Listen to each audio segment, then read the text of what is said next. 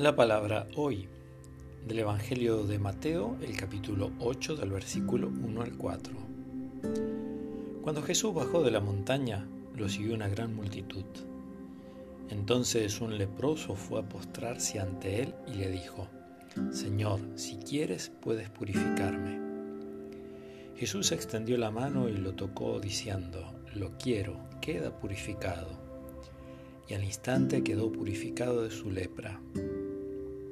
Jesús le dijo, no se lo digas a nadie, pero ve a presentarte al sacerdote y entrega la ofrenda que ordenó Moisés para que le sirva de testimonio.